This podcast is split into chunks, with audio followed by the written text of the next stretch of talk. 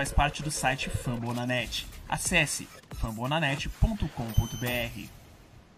Ladies and gentlemen, welcome to episode number 41 of Heatcast Brazil. I'm your host Pedro, and today is a very special day, of course. Uh, last night, uh, the Heat beat the Boston Celtics to go up 2-0 on the Eastern Conference Finals. So we have a pretty special guest today. Um, of, but of course, first, my co-founder Gabriel Barros is here. Hey guys. No Cicinho. Uh, we got our producer Wesley. Hello guys, another one episode, and let's get it. And our special, very, very, very special guest today is Will Manso from WPLG. Works, uh, of course, on Fox Sports Sun on the regular season for the Heat. Will, thank you so much for doing this with us, man. What's up, guys? My pleasure. But wait, so I, I didn't get on until show 41? I don't feel special. what, what, happened one through 40? Man. Um, one through 40, we're talking Portuguese. So that's okay.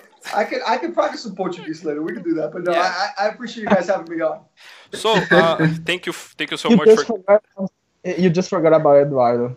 Oh, he's here too. Yeah. oh, yes, I am. Oh, Hi everyone. I'm here too. Eduardo is here also. A lot of people to talk to you. Will, first of all, thank you so much again for doing this. Uh, I want to start on this. How are you feeling about about Heat going up two zip on the Celtics last night? How how you felt about that game? Yeah, I mean, I felt about the game, guys, and I know you guys watching the same nerves that I did, but I felt the way I felt about this team the entire playoffs. They're ten and one in the playoffs now. Is that no matter how much they get down, no matter how much it looks like they're struggling, I have full confidence that they're going to come back. And it didn't surprise me one bit that they came back you know, Bam, Bam Adebayo said after the game, he was like, you know, we know we can come back. We'd rather not have to come back down 17, but we know we can do it. So I felt, you know, watching that, the same nerves we all felt, but all along, I'm like, this team is going to figure it out. They're going to find a way to win because they've done it the entire playoffs. And they did it again last night, man. It's just so, so much fun to watch. Yeah, I want to I want to start talking about Ben today. Um, mm-hmm. I mean, he had a pretty rough first half, I think. Yeah. Like he he was not fighting fighting his rhythm, but man, that third quarter, I think, uh, I mean, some scouts said uh, the Heat. Uh, uh, Theis was was gonna wash up the the Ben, ben and the bio matchup. I want to meet the scout. I want to meet the scout. Who is the scout? and that was a really really bad take. Oh really? Oh my god! He's a, he's a bad scout because that, the thing. What I love too is that you know I mentioned what Bam said about you know they don't want to fall behind. He said after the game that Spo came up to him at halftime and said, "Hey Bam, we need you to be all defensive NBA team." Bam, you know Bam was second team All NBA defense, and that is where the Heat start to play their style. When they play defense, you know the most disappointing part of the first half wasn't that they were losing by 13. You know that happens sometimes. It's just that they were so bad on defense and they didn't play with energy. The Celtics were getting anything they wanted. They were hitting shots, but also layups, guys wide open under the basket. That's not Heat basketball. And Spo told Bam, Bam, we need you to be all defensive NBA team. Bam. And once that started on the second half, then all of a sudden the offense caught up. The great passing. Bam got in. And what do you have? Like four, five, six dunks in that third quarter. He had 15 points in the third, and it completely changed the game. It went like this from down 13 to up seven going into the fourth quarter. It was crazy. Yeah, and the, the, the scout was the names. Everyone knows that. but people people forgot about uh, the fact uh, of Ben can be dominant uh, against the bigger uh, centers in this league. Yeah. Can make bigger impact uh, against smaller centers like him in the in the paint. Uh, the people the people uh, knows to uh, needs to to recognize uh, his talent and his impact in the in the band. I think the thing with Bam too, guys, and I think it's important to remember, he's just 23. He was very raw offensively. One year Kentucky, he wasn't a primary scoring type guy at Kentucky. He gets to the Heat, the Heat immediately say, "Hey, you're our defensive energy guy. The offense will come." It took him a little while to get that confidence in his offensive game, but man, it came quickly. The jump he made from last year to this year, to me, you know, I thought I know Brandon Ingram was great this year, but I thought Bam was the most improved player in the league because his jump came he, he improved even more defensively, but his jump offensively, he went from a guy who you can kind of just put out there as a defensive energy guy to a guy that you gotta you gotta look at offensively, the way he attacks. You just mentioned the way he finishes. He's a unique matchup because he's not a true center. He can be power forward, but he can guard point guards. We saw him guard Kemba Walker, getting Kemba's face and Jayson Tatum and all these quick guys, whether they're small or big. How many players in the league of his size can do that and do it as well as he does? He's a unique guy, but I think sometimes we forget he, he's only 23 years old. He's still learning. His if, if his peak is here, he's here. I mean, he's got so much more to grow. No and ceiling. He's already so good.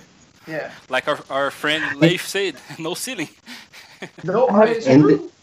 I want to talk about I, I want to talk about something like uh, the changing the subject, uh, Bam the bio. Uh, I want to talk about Derrick Jones Jr. The way that he just got up, like uh, he, he took the challenge to just uh, co- came come off the bench, not playing too much, and then be the energy defensive guy that you said. Mhm. It's just amazing how the how Derrick did last night. Yeah, and I think too, you know, I think Heat fans sometimes are tough on Derrick because Derrick's never got a guy who's a big scorer, and I don't think he'll ever be a big scorer. He's not going to be a guy who's going to average 18, 20 points a game. That's just not his style. He's had games where he's had 18, 20 points, but he's not that kind of player, at least not consistently. His thing is the energy and the effort. He's the kind of guy who can come in and get in Tatum's face the way he's done a couple times already in the series. That can defend, that can block and alter shots, that can rebound. Yesterday we saw the steal, the almost great alley oop dunk that just you know fell short. But I mean, those are the impact energy moments that he does that maybe don't show up on the stat sheet. And I thought, guys, what's most impressive about Derrick is that he doesn't have a set role in this team.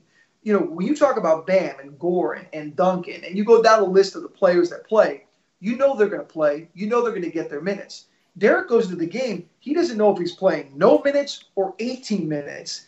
Yet when he gets in, whatever Spo gives him, he puts the most into it with the effort. And I know that fans are hard on him at times because, yeah, he'll foul a lot. He'll make some plays offensively that aren't smooth. He's, his game isn't very refined yet. But man, the energy and the effort that he provides, I think, is vital when the Heat are trying to play good defense like they were last night. Uh, yeah, we have a group of the Heat uh, fans in Brazil, and I was saying about the stupid stupid fouls that Derrick does sometimes in the game, and it happens. It happens. yeah, it happens. I'm a bas- uh, I I play basketball like uh, amateur basketball, but like uh, I know what what it is to, to do this type of stupid fouls and stuff like that. And I was saying to, to the guys like you, we have to just let him play and do the stupid fouls. It happens, but like the energy that he brings Yeah. is so much valuable in this in this playoffs in this Heat team. Yeah, to put it simply, he does it not because of dumb reasons. He does it because of energy. He's trying to make plays. And sometimes in the course of trying to make plays, you have what you could consider a dumb foul or a silly foul or a foul that could have been avoided. But I think Derrick does it within the game. And trust me, if Derrick went out there and was reckless and didn't play to the team style and would just be making mistakes left and right, Erik Spoelstra would not play him. But he knows that Derrick is going to try to make the right basketball play and with his energy. And as long as the energy's there, yeah, the fouls and the mistakes will happen now and then, but so will the electric plays, the big plays that could turn a game. So I think Spo knows. Look, he may not. Derrick Jones may not play much in Game Three. Who knows? He may not even play at all. But if Spo needs that spark in that defense, he'll he'll turn right to him. Yeah, I think I think he was pretty amazing on that zone. Spo decided to play the, the whole second half in zone defense. What a great idea! Yeah, Man, what a great idea. disrupt everything the Celtics was trying to do, especially Kemba. Kemba got hot so early, like he, Yeah. he he hit like his first three baskets, I think. He got he got hot so early, and Derrick and Jimmy of, on the top of the zone. You can hide Yeah. bad defenders. I think the biggest thing going to the series was the Heat trying to hide their their, their worst defenders, like Goran, Duncan, Tyler. Tyler is playing good defense, I think, especially in game one. Uh, Last night he was, Yeah. I think, it was one of the worst games I've ever seen for him. But Mhm.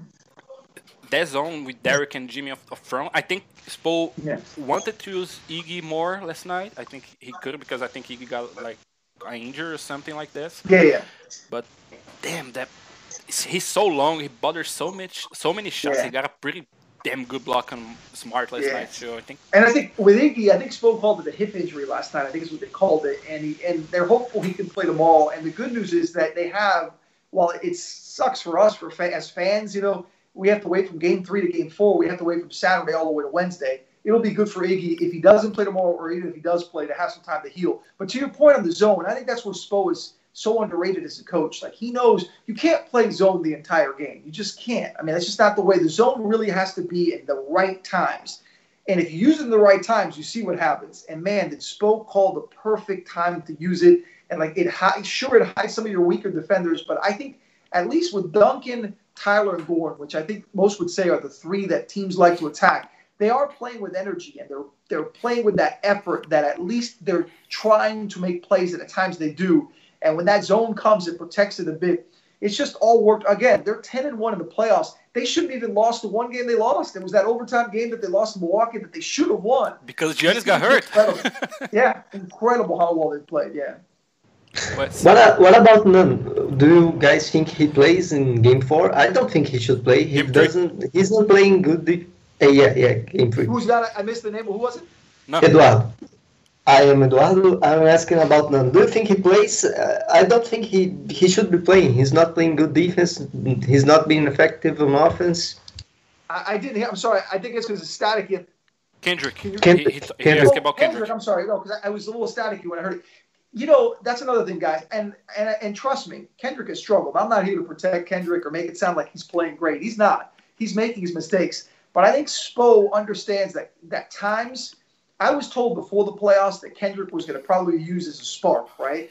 And they were to look for minutes to spark. And how a spark, the way it works is right. You put in a guy and you hope it, it immediately has an impact. And if it doesn't, you could always pull back and not use him. And I think Spo's done that well with Kendrick in the earlier series against the Pacers and the Bucks, there were times that he played that he played well. He gave you some good minutes. But there are times where he comes in and you can tell right off the bat, he turned the ball over, he's taking bad shots, he's trying to force things. Spo is quick to get the hook and pull him out. So while I know what you're saying about, man, maybe he shouldn't even play him at all, I think Spo has enough confidence in him and his teammates do that if Kendrick gets going, he can give you 8, 10, 12 points off the bench and that energy. And if they put him in and it's not working, then pull him out, and that's okay. That's okay. They, they, Kendrick is fine with whatever the role they give him. I still think though that he will play moving forward. It's just how much he plays will depend on how well he plays. Is the is the feels like feels like this spark is gonna come in a huge huge moment, like a, a fourth quarter tight game. It feels like he's gonna come in and get eight to ten points, and we will win the game because of him. And we will talk about it later. Yeah. I said it before this playoff started. I was on another show and someone said to me, "Do you think Kendrick does anything in these playoffs?" And I said, "I think there will be a game or two where Spo's going to turn to him and he's going to get 8, 10, 12 points, and you're going to look back and say, "Damn, we won that game. Thank God Kendrick Nunn was in that game. He helped us win that game." And I still think that game is coming, and maybe in this series, and maybe hopefully in the finals. But I think it's coming. Yeah. Let me talk about other player that is struggling that found his rhythm right now Duncan Robinson. What do you think that the the Heat made in this game, uh, this game two, that made him like really get going? And do you think that this is gonna be like a thing that we see moving forward in the series?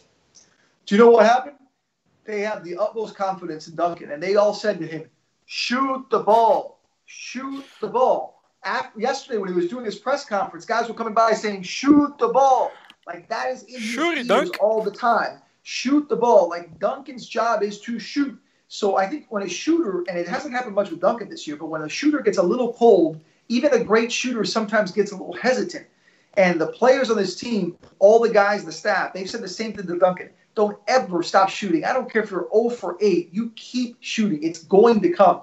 And guys, as as quote unquote bad Duncan has been in these playoffs, and he hasn't really been that bad. He's shooting like 40% yeah. from three. It's just we're used to seeing him shoot like 50% from three. So even that subtle drop of maybe instead of going four for eight, he's going two or three for eight in a game seems big to us. But man, you saw him knock down those six threes. He when he plays like that, the spacing he creates and he's knocking down shots, the Heat are a championship level team. I mean, they need him to play at that level if they're really going to win this championship. I think I think about Duncan. Uh, I think he's not shooting the volume he he usually sh- shooting on the, the regular season because mm-hmm. Yeah, you're right. He's shooting 40% of the playoffs. I think the Bucks did a good job defending him, especially with Middleton in the last series. But this Yeah. series, I think he had came by like three or four times last night, and he hit Yeah. all the floor, and only the came by block block him last night. But I think the only problem with him, he was not shooting enough. Right now, Yeah. he, shoot, shot, shoot, and shoot. Yeah. And he finally in that first quarter, you saw him shooting, and he made like three or four, and then and then later in the game, he made a couple more. When he here's the thing, when Duncan is on the court, right? What's his value? Shooting.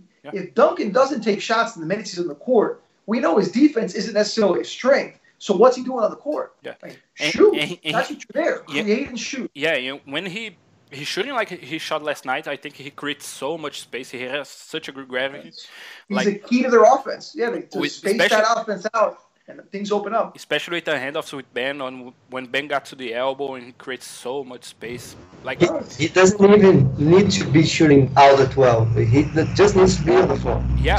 I, I think I think last night he had a in the first quarter. I think he had a, a shot like the the ball even didn't he uh, got he to the caught, hand. he caught the ball here. He caught the ball here and didn't even bring it down. He just caught it here and just shot it.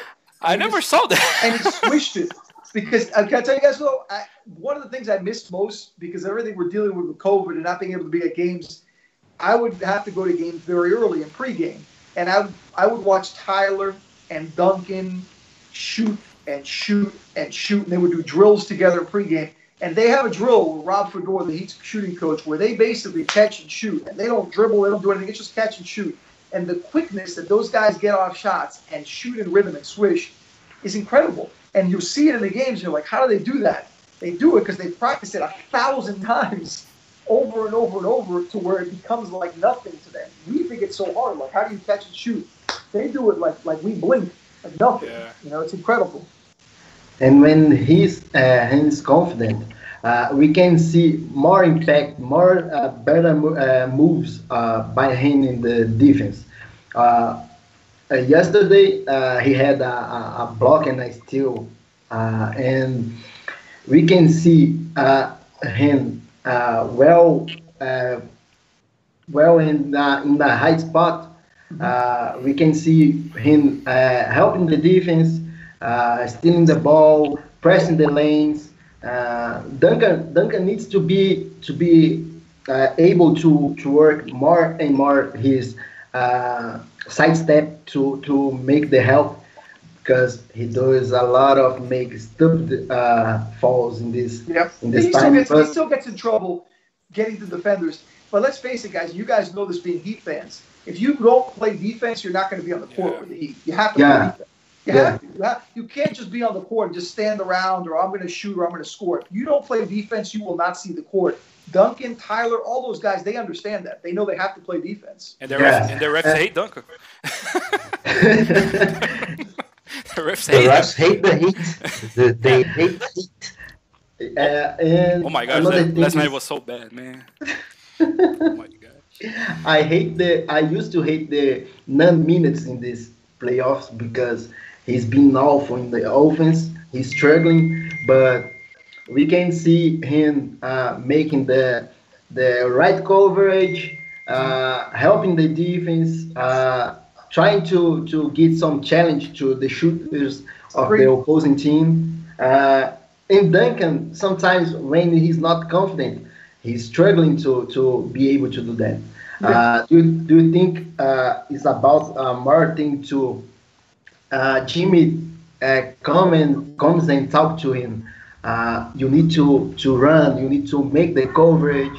Uh, how can Jimmy ca- uh, can help him, uh, Duncan, to to be able to do that? Well, I think it's Jimmy. I think it's all the guys. But you mentioned Jimmy. Jimmy's the leader. He, the thing I love about this team, though, usually in a team, there's one guy, right, that's everybody's kind of afraid of, or is the one that's not afraid to speak up, right? On this team, everybody can challenge each other, and I mean that. I mean, all the guys they challenge each other. It it could be Jimmy, it could be Bam, it could be a young guy, it could be an old guy. Obviously, Udonis being a veteran that's not afraid to speak out. If a guy on this team is slipping with something on defense, on effort, or something like that, they'll get in his face. It's not Erik Spoelstra who has to do it. It'll be Jimmy. It'll be these guys. It'll be Meyers Leonard on the bench telling the guy, "Hey, you got to get over here. You got to you got to cover this side of the court. You got to do this. You can't let your man do this." they're not afraid. They're not afraid to make each other uncomfortable. And I think that's important. I think that's what makes this team so special is that look what happened last night with Boston, right? They were all yelling at each other after the game. And you guys know how it is. Sometimes when you're around people a lot, family, friends, co-workers, teammates, whatever, you get under each other's skin sometimes. But you got to be able to be uncomfortable with each other. When you start hearing players yelling at each other and stuff, you got to work through that. And you find a way to work through that. So they're not afraid to tell each other what they need to do. They are not feeling the pressure, uh, is right. Uh, and uh, in going this hand, uh, we can see too uh, too many young players make, making big plays in this in this series, in these playoffs in general. Uh, you can see Tatum and Jaylen Brown in Boston. Uh, we got Ben, we got Nunn, Derrick Jones Tyler. Jr., Yeah. Tyler.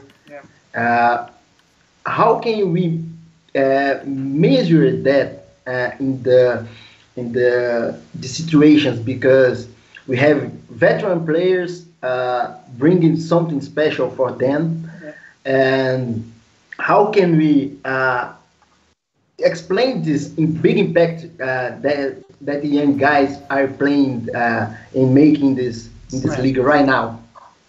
Well, I'll tell you what, for the Heat, you know, I mean, you look, you just in this series, you mentioned, that. I mean, Tatum is a special player. The numbers he's putting up are incredible. But I think if you look at the Heat, too, I mean, Bam's ascension, we talked about already how good he's become. But Tyler Herro, to be 20 years old and to do what he's doing, he is in the closing lineup for a team that's two games away from the finals, making big shots, making big passes. I mean, he had, he's almost had two triple doubles so far. I mean, he had, he had almost had a double, he had a double double in game one, missed a triple double by an assist had a double double this, you know, 11 and 9 this game, plus another five or six assists. The way these young guys step up to the moment is incredible because that's not the way it's supposed to be, right? The playoffs are supposed to be about the superstars, the veterans, and you know that's where the, the stars come out. Yet the Heat are getting guys like Tyler Herro and Duncan Robinson, you know, and Bam Growth that aren't afraid of this moment, and that's what makes them so special. You know, that's what they. When people talked about the Heat this year and saying, "Oh, I don't think they can make to the finals because they don't have enough superstars," yeah, maybe they don't. But you know what they have? They got a roster full of guys that aren't scared.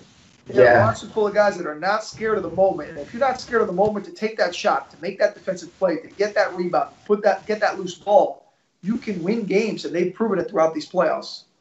And yeah, we, and we have players playing like superstars, like Dragic. And uh, I, I would like to ask you, as it has been a, a topic of discussion in his Twitter, is Dragic, Dragic the, the best point guard in his in his history, in your opinion? Yeah, well, you know, it's funny. That became a big discussion last night.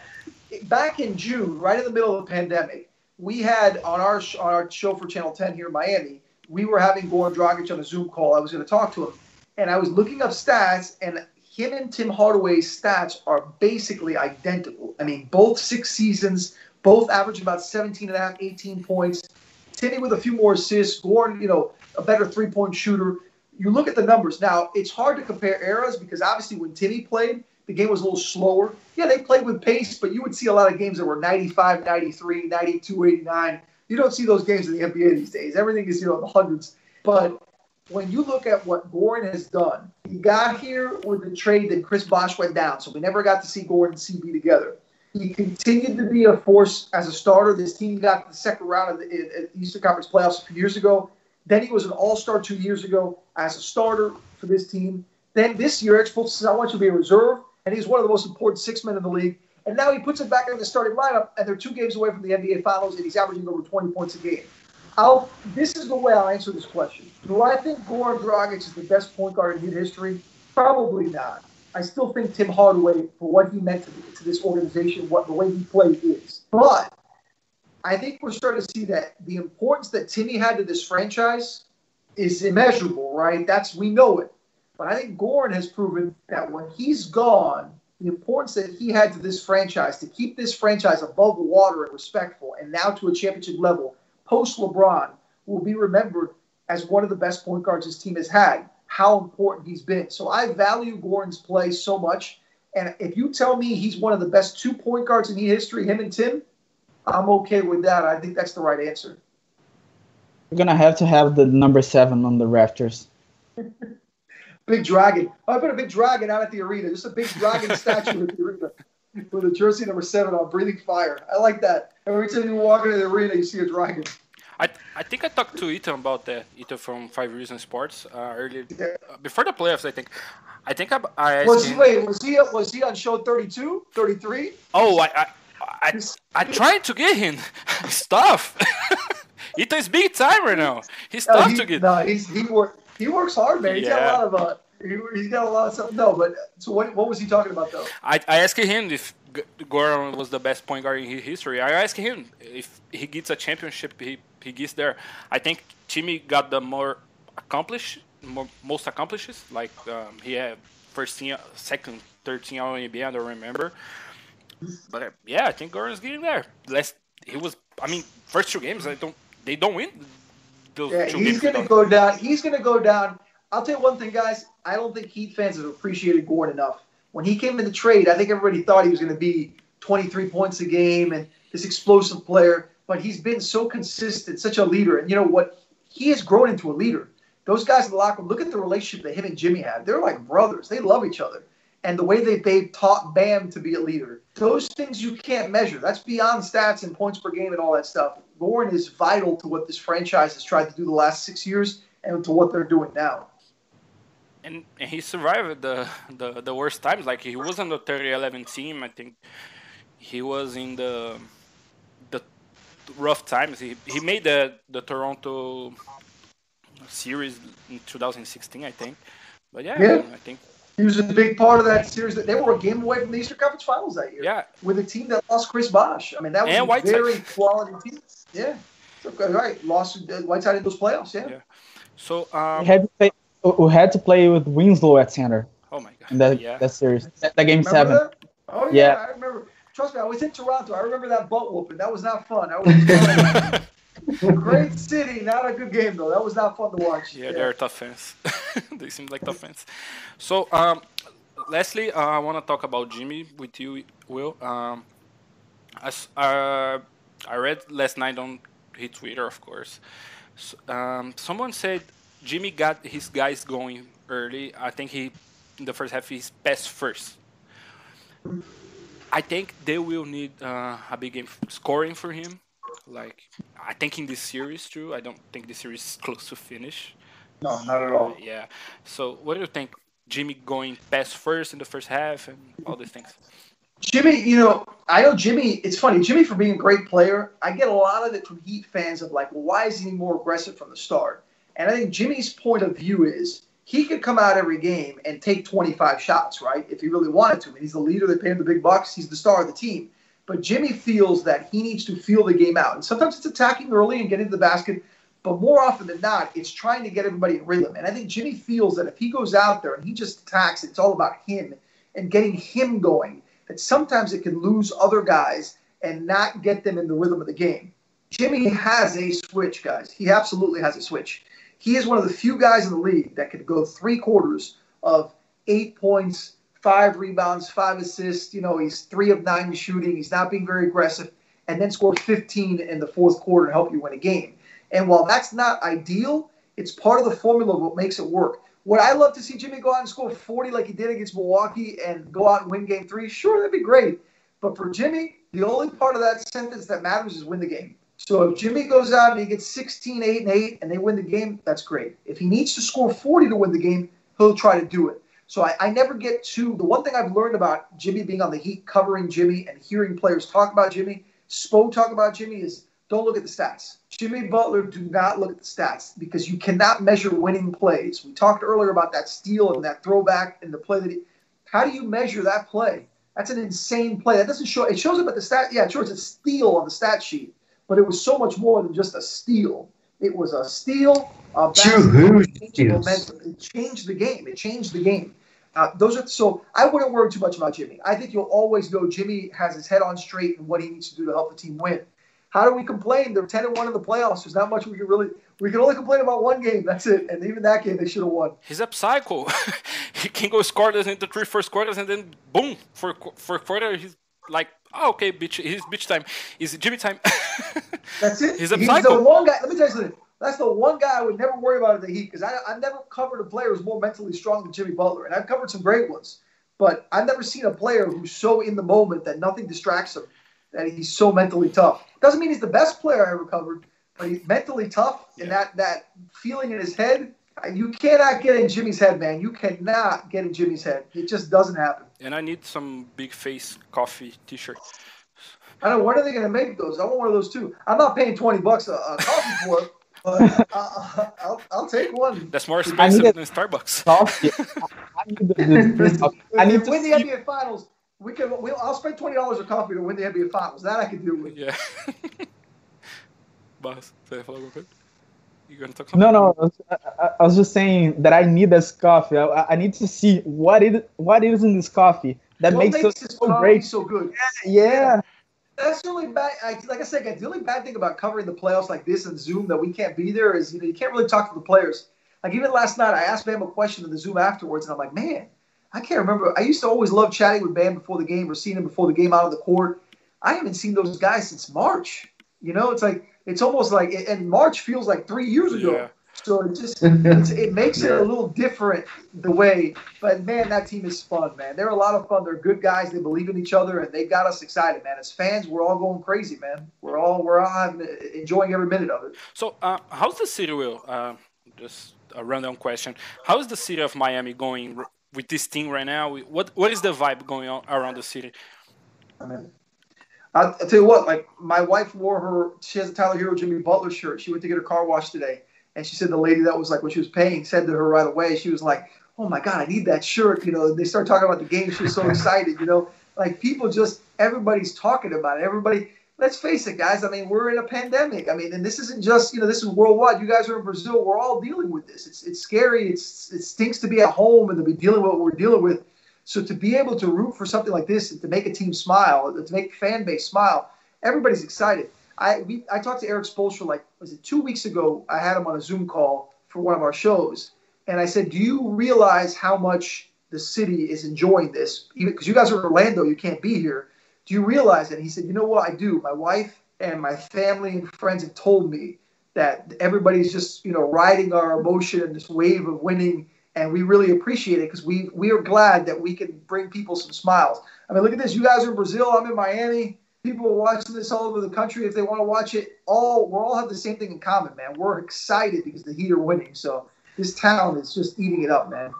The same Brazil. Miami is like that. Uh, Miami is like that. I, I- I went to Miami uh, in 2017, I think, and there was the Orange Bowl uh, in Florida State, and this city was like crazy about Florida State, and I I just I'm rooting for Florida State right now because of the city. Yeah, I- Because- I'm a Miami guy too. Yeah, yeah. Hurricanes. I'm a, yeah.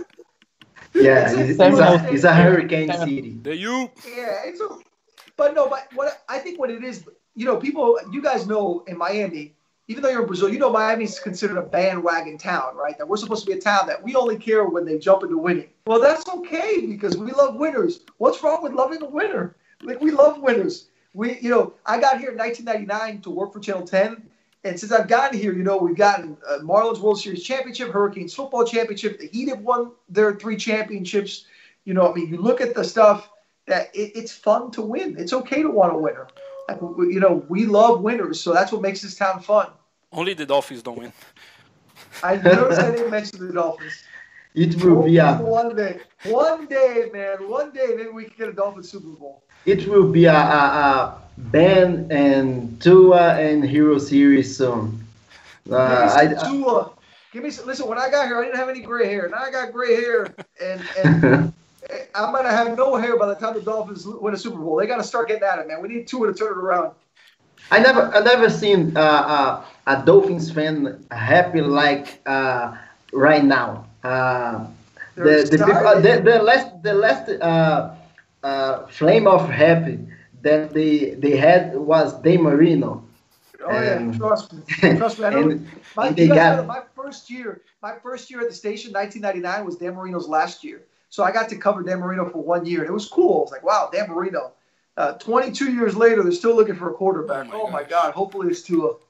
Will. and, and Thank you so much for doing this, man. We really appreciate you. We're running No, out of time. No, no, I appreciate it. You guys didn't hit me. I'm glad you didn't speak. I was like, okay, as long as they don't talk Portuguese to me, I'll be okay. I haven't practiced my Portuguese in a long time. At least give it, give us something, Will. Uh, well, you know what's funny? I went to I went to I've never been to Sao Paulo. Where are you guys? I know you're in Sao Paulo. Where are you guys at? Are you guys in Rio or Sao Paulo?